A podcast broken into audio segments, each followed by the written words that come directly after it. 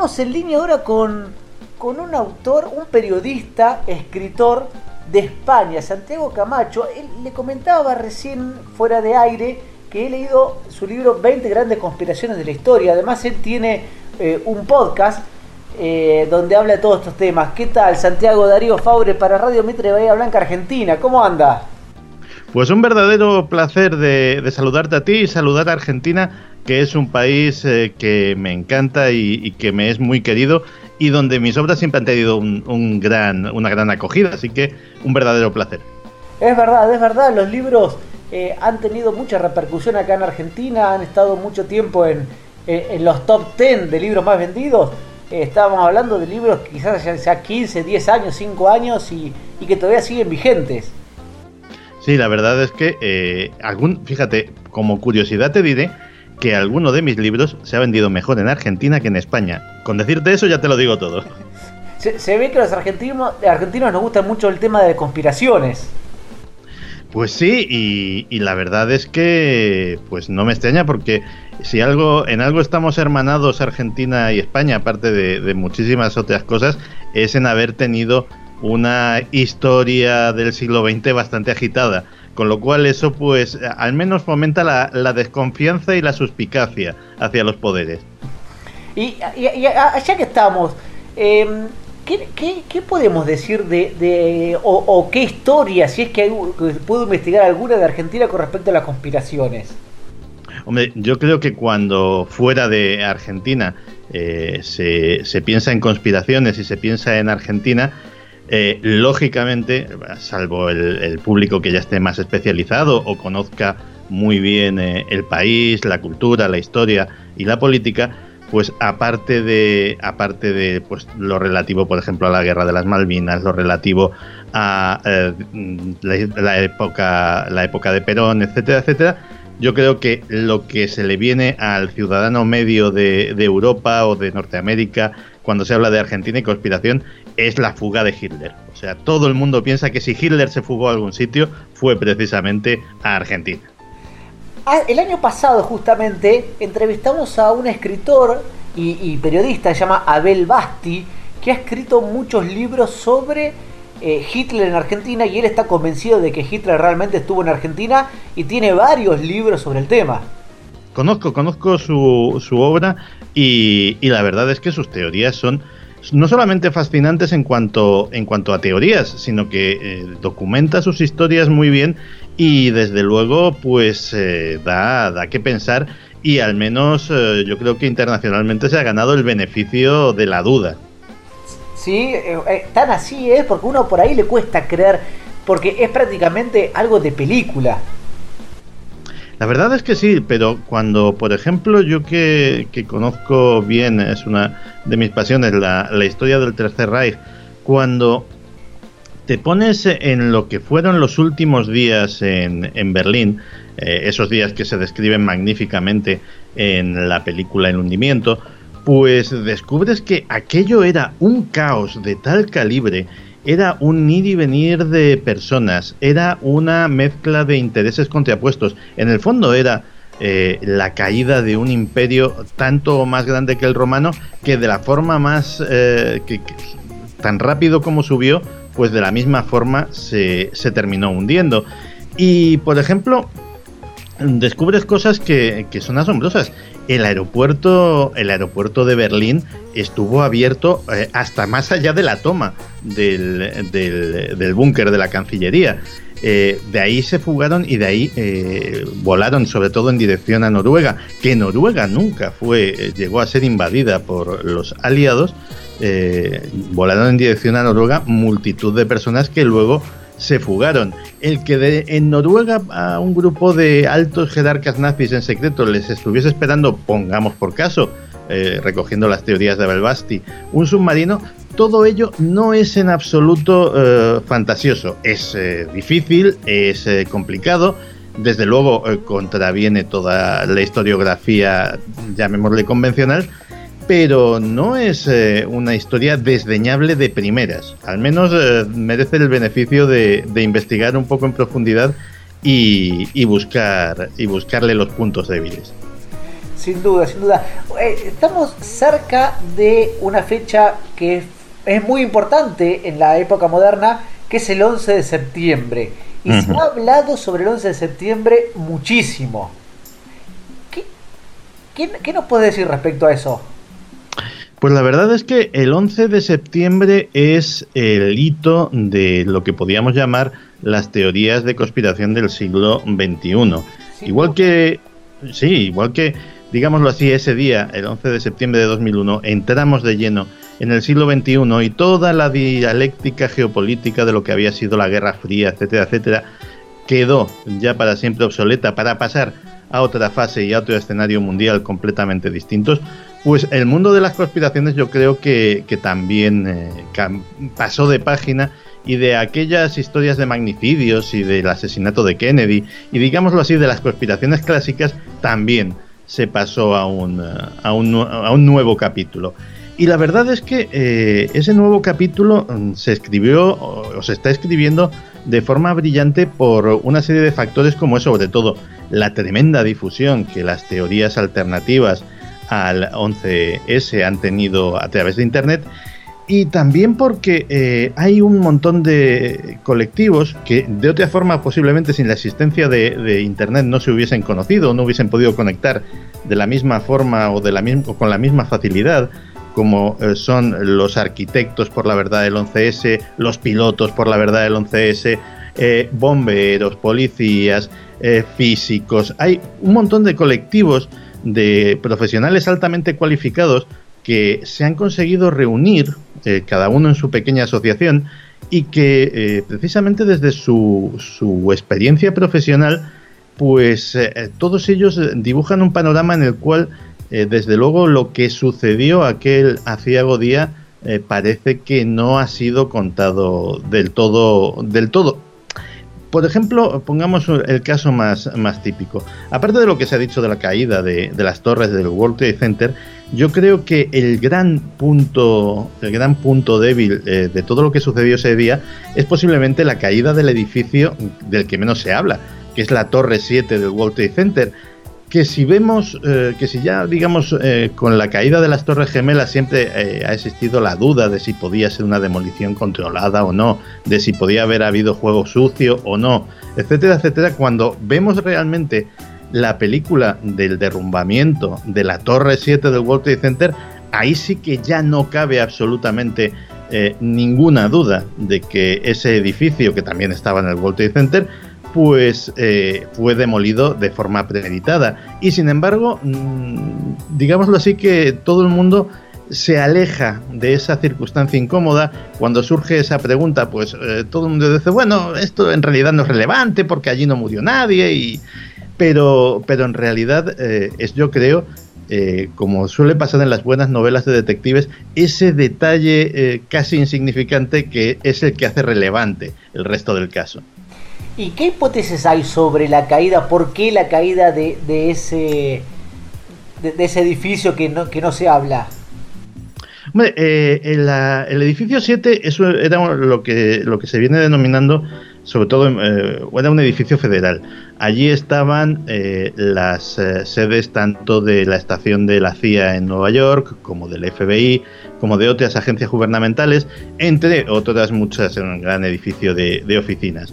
La verdad es que eh, lo que dicen los más acérrimos defensores de la teoría de la conspiración es que aquello se demolió simple y llanamente para ocultar pruebas, es decir, aquí, allí estaba el centro de operaciones desde el que se habría coordinado toda, toda la operación eh, terrorista de ese día y la mejor forma de, borrar huellas era pues que el edificio corriese exactamente la misma suerte que los otros dos. Es una teoría, no hay, o sea, no hay muchos datos para, sustentarla, es una buena especulación, pero desde luego mm, lo que no cabe absolutamente ninguna duda es que la demolición de un edificio sobre el que no impactó absolutamente ningún avión y que no hay más que ver las imágenes, eh, cayó de una forma muy controlada y de una forma muy característica de los edificios que son demolidos, pues alguien debería de, dar respuestas a esa gran incógnita. Sí, y otra también incógnita que, hubo mucho rumor fue con el avión, o el supuesto avión, para aquellos que no lo creen, que se estrelló en el Pentágono. Sí, de hecho, eh, precisamente fue la primera, eh, precisamente el, atentado contra el Pentágono fue el primero en levantar, en levantar suspicacias y fue el primero en despertar teorías de la conspiración, mucho antes de que nadie eh, viese nada raro, digámoslo así, en lo que sucedió en el World Trade Center. De hecho, en, Francia eh, se escribieron los primeros libros sobre, sobre este tema y en los primeros libros en los cuales ya aparecían un montón de inconsistencias eh, en aquella historia. Y la verdad es que mm, llama, en todas estas cosas, digámoslo así, yo estoy dispuesto a, creerme la versión oficial porque eh, ¿por qué nos iban a mentir? Pero sin embargo hay asuntos que despiertan la suspicacia. Estamos en una de las zonas de los Estados Unidos mejor cubierta por cámaras de seguridad. Es el Pentágono, es la sede de la eh, seguridad y de la defensa estadounidense. Eh, solo tenemos unas imágenes borrosas mm, tomadas desde una cámara de bajísima resolución desde el de uno de los aparcamientos del complejo. Es más, había cámaras de tráfico, había cámaras eh, de comercios particulares, como gasolineras, había eh, lógicamente las propias cámaras de seguridad del propio Pentágono. Todo ese material, al menos el externo al Pentágono, lo confiscó en su día el FBI y jamás ha salido a la luz. Si no hay absolutamente nada que ocultar, caramba, sería un scoop periodístico absolutamente increíble ver la aproximación de eh, aquel aparato contra, contra el Pentágono.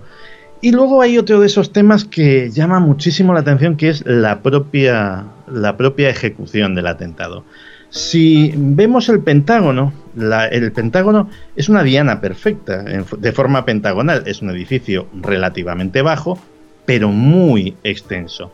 Es decir, eh, un piloto suicida podría perfectamente eh, hacer un picado contra una de las alas del Pentágono y hacer un destrozo absolutamente tremendo. Y sin embargo, el piloto suicida elige algo tan absolutamente chocante como para hacer una maniobra tremendamente difícil, volar a ras de suelo con un avión comercial durante un montón de metros, incluso llevándose por delante varias farolas de tan bajo como iba, y eh, eh, impactar contra una de las fachadas. Eh, si yo ahora mismo tengo mi, mi, alianza de boda en la mano y la tengo en la mano, es exactamente la misma proporción que si colocamos un anillo encima de la mesa. ¿Dónde preferirías impactar? ¿En la parte hueca del anillo, si fuera un edificio macizo, o en uno de los laterales que parece como muy difícil? Pues eso precisamente es lo que hicieron unos terroristas que en teoría habían planificado y simulado su golpe mm, multitud de veces y de forma muy cuidadosa. Una cosa curiosamente sin sentido, ¿verdad? Eh, sí, sí, la verdad, y, bueno, y es el día de hoy que todavía esas hipótesis, hay muchísima, pero muchísima gente que, que cree que, el atentado es algo armado para un fin posterior de Estados, mismo Estados Unidos. De hecho, no, no, sería, no sería del todo, del todo extraño en la eh, historia de, de, aquel país. Las operaciones de falsa bandera son una cierta constante a la hora de, a la hora de hablar de las intervenciones bélicas en los Estados Unidos. Por ejemplo, no tenemos más que recordar el famoso incidente del Golfo de Tonkin, que fue el que provocó la entrada de, los norteamericanos en la guerra de, Vietnam. Una entrada que, eh, si hubiesen sabido lo que les esperaba después, pues a lo mejor hubiesen preferido no hacer. Pero eh, han tenido que pasar décadas para que se reconozca que aquel destructor que en teoría fue atacado por patrulleras norvietnamitas eh, en un ataque alevoso y absolutamente incalificable, no es que eso no fuera verdad, es que ni siquiera estaba a cientos de millas del lugar donde presuntamente había ocurrido el ataque. Sin embargo, eh, ya te digo, aquello pasó a, los libros de historia y han tenido que pasar muchas décadas hasta que se han desclasificado los documentos que, demuestran que eso, por ejemplo, no, no fue en absoluto real. Y, hablando de, temas históricos mundiales, otro gran tema que es muy controversial es el tema de la llegada del hombre a la luna. lo es, lo es.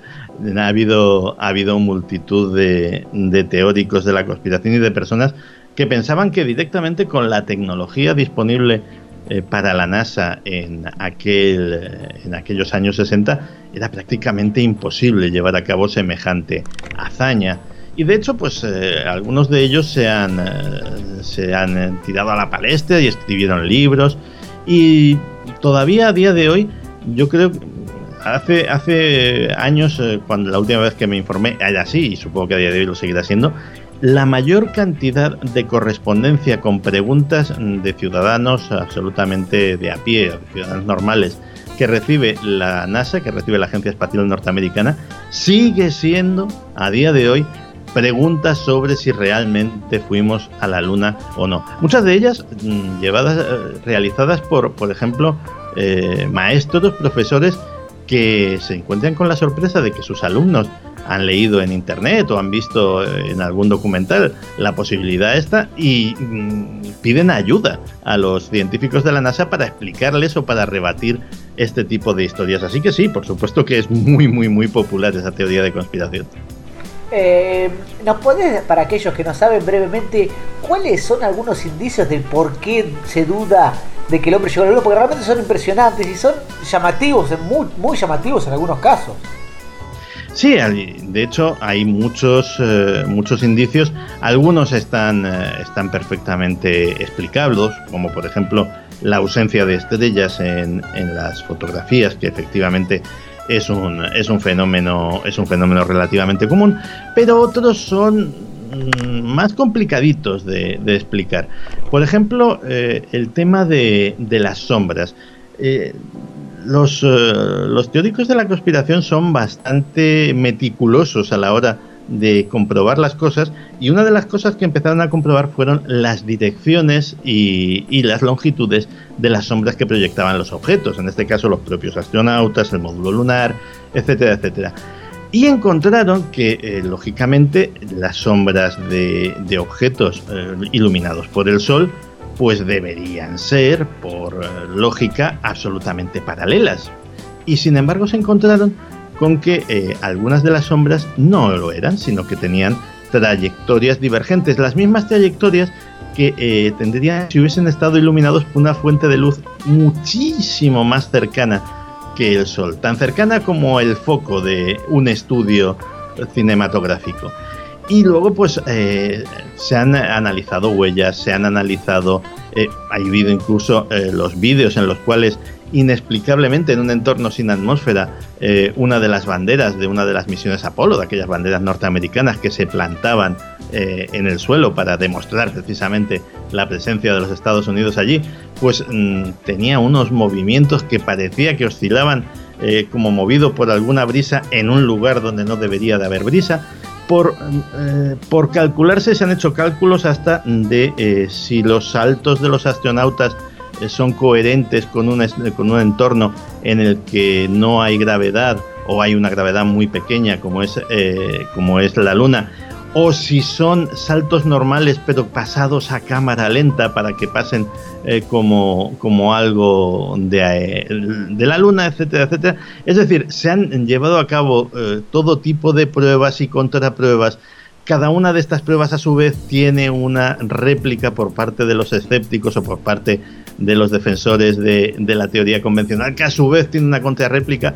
Si una persona se pone a investigar en Internet sobre toda esta polémica, eh, le garantizo que se va a pasar unas horas realmente entretenidas a poco que le gusten estos temas. Sin duda, sin duda.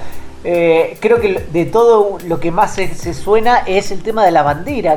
¿Qué dicen de argumento ah, que, realmente sucedió eso? ¿Lo sabes? Sí, vamos, el, tema de la bandera es muy sencillo. El tema de la bandera se centra no tanto en las fotografías como en eh, eh, las filmaciones. Y sobre todo en una o dos filmaciones en las cuales se ve a la bandera moverse sola. Eso en la Luna técnicamente sería imposible. Eh, la explicación que, suele, que se suele dar como, válida por parte los defensores de, la otra teoría es que le quedaba algún tipo de movimiento residual de cuando, eh, de cuando había sido plantada, de cuando había sido colocada. Pero mm, eso me parece un poquito cogido por, por los pelos. Pero realmente sí, es, es curioso algunas de, de las cosas en las que se han fijado. Se han fijado, por ejemplo, hasta en un detalle tan absolutamente banal, pero que en el fondo es cierto, como es lo bien hechas que están las fotografías. Y uno puede decir, oye, pues, ¿y por qué no van a estar bien hechas? Pues porque eh, la cámara de los astronautas la tenían adherida al pecho y no tenía visor, con lo cual no tenían forma de saber eh, qué estaban encuadrando. Y sin embargo, mm, uno se va a los libros de historia o, a las páginas web donde se recogen esto y vemos unos encuadres maravillosos como hechos por un fotógrafo, lo cual pues eh, efectivamente a estos teóricos de la conspiración les, les resulta sorprendente y bueno pues alguno incluso hizo la, ha hecho pruebas de empezar a fotografiar cosas con una cámara en esas condiciones y desde luego no le salían unas fotografías tan bonitas. ¿Qué nos puedes decir de, un de un lugar donde realmente se ha hablado mucho, que es el Vaticano. El Vaticano, eh, esa sí que es la, madre y el centro de, todas las conspiraciones desde hace muchísimos siglos. Igual que en el resto de, los asuntos de los que hemos estado hablando, pues bueno, todo es más... Mm, eh, pues hay pruebas y contrapruebas, es más dudoso eh, que el Vaticano es un lugar donde la forma de gobierno habitual desde el Renacimiento hasta nuestros días ha sido la conspiración es algo absolutamente innegable. Y, precisamente el hecho de que, de que un jesuita eh, argentino esté ahora mismo eh, en el sillón de Pedro es eh, motivo para alegrarnos sobre todo por los por, los signos que ha dado a lo largo de su, de su pontificado de intentar de intentar limpiar lo más posible esta reputación y algunos asuntos muy turbios como es el tema de la pedofilia como es como eran las, las finanzas etcétera etcétera pues eh, está teniendo éxito, yo creo que donde, donde sus dos, tres antecesores, mejor dicho, pues si no fracasaron, por lo menos tuvieron un éxito moderado. Con lo cual, eh, hablar del Vaticano podríamos hablar del Instituto de Obras de Religión, más conocido como el Banco Vaticano, podríamos hablar de los propios archivos secretos del Vaticano, de las relaciones del Vaticano con, eh, la mafia en, las, en los años 50, de un montón de asuntos eh, turbios mm, que básicamente eh, tienen casi todos un, origen común. Y es el momento en el que en el que eh, se firma el concordato con la Italia, con el gobierno italiano, con la Italia fascista, y en compensación por la pérdida de los estados vaticanos, Mussolini le da al Estado Vaticano una auténtica fortuna económica de la que en aquel momento carecía. En el momento en el que se firman eh, los acuerdos vaticanos con el gobierno italiano, eh, había en la Basílica de San Pedro corrían las ratas libremente, decían, decían las crónicas, porque no había dinero, no había dinero para, para desparasitar el lugar. Había, había zonas de, la, de, la, ciudad que estaban absolutamente en ruinas, etcétera, etcétera. Y la administración de esa fortuna y los negocios que se hicieron luego y los aliados que se hicieron, pues eh, tienen mucho que ver con muchos asuntos turbios que han tenido los últimos papas que, que bregar con ellos. Yo creo que uno de los lugares más interesantes para aquellos que quieren saber la historia de la humanidad son los archivos del Vaticano. Indudablemente.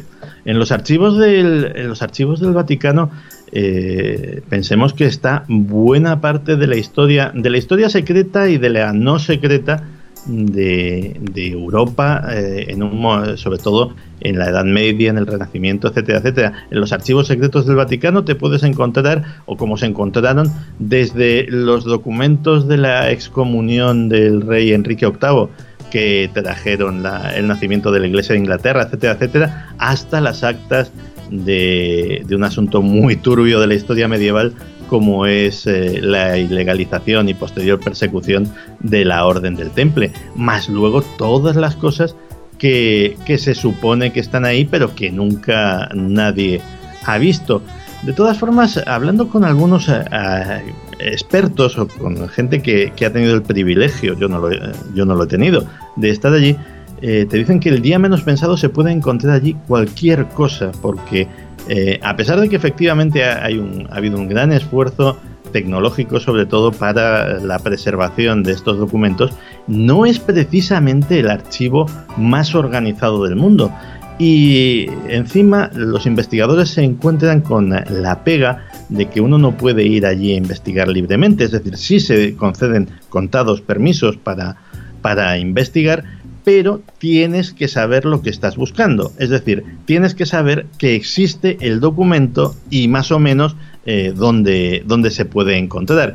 Con lo cual, eh, el, encontrar cosas novedosas o cosas realmente revolucionarias se pone un poco complicado. Pero mm, ya te digo que gente que, ha, tenido ese privilegio te dicen que probablemente nadie, incluidos los propios responsables, sepa realmente todos los secretos que se esconden allí. Me imagino. Y otra cosa que te quería preguntar también, a ver si realmente es como dicen algunos que manejan en los hilos del mundo, es el Club Bilderberg. El Club Bilderberg ha sido, y digo ha sido, ha sido una, fuerza realmente poderosa, sobre todo durante toda la etapa de, la Guerra Fría y la primera parte del, siglo XXI. Eh, el problema que tiene el Club Bilderberg ahora mismo eh, tiene nombre y apellidos y se llama Donald Trump. Porque realmente eh, ellos siempre han influido o han pretendido influir tanto en, la presencia, o sea, en la persona que terminaba eh, incluyéndose, terminaba accediendo a la Casa Blanca, como probablemente en los presidentes y jefes de gobierno de muchos países europeos. Y si uno se va a las actas del grupo Bilderberg, ve que efectivamente eh, el año anterior a las elecciones normalmente suele, suele ser en cada país invitado el candidato que, va a ganar. Normalmente, a veces, a veces se equivocan. Pero con Estados Unidos nunca se habían equivocado y mucho menos una equivocación tan tremenda como la de Donald Trump, que en el fondo eh, para esta gente es un eh, completo outsider, es una persona que no saben de dónde viene, de dónde sale, eh, no lo entienden, no, no lo controlan. Y ahora mismo esa sociedad tan poderosa, donde en el fondo se reúnen las, los grandes jefes políticos, empresariales, de los grandes emporios de comunicación, etcétera, etcétera, para ponerse de acuerdo en determinadas, en determinadas cosas, para intercambiar información privilegiada, etcétera, etcétera, pues ahora mismo les ha salido esa china en el zapato que no saben muy bien cómo deshacerse de ella. Eh, ¿No pueden, para aquellos que no lo saben, nombrar algún par nomás de personas que integran este club? Ha habido, ha habido muchísimas. Eh, desde su fundación podríamos hablar de eh, Henry Kissinger. Bueno, que integran, ojo, aquí habría que hablar de una cosa. No, no todos los años van las mismas personas. Alrededor, eh, esto eh, funciona así.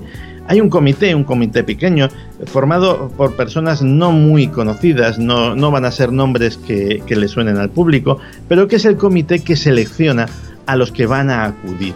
Y cada año acuden personas diferentes por poner el, ejemplo español, la reina, la reina de España ha, estado, ha sido una, una visitante, una, una ponente habitual dentro de las reuniones del Grupo Bilderberg durante muchos años y en las últimas reuniones pues no ha ido. Es decir, eh, cambia muchísimo en función de eh, quienes, eh, manejan, manejan los hilos de la economía y de la política mundial. Pero podríamos hablar desde millonarios como Rupert Murdoch, podríamos hablar de el propio Bill Gates, ha, ido a alguna reunión, Barack Obama llegó, llegó a ir en eh, presidentes como, eh, o, mejor dicho, personas muy allegadas a los presidentes como el propio Henry Kissinger, iba muchísimo, ha ido prácticamente a todas, banqueros, de representantes de, todos los bancos importantes, JP Morgan, Goldman Sachs, etcétera, etcétera.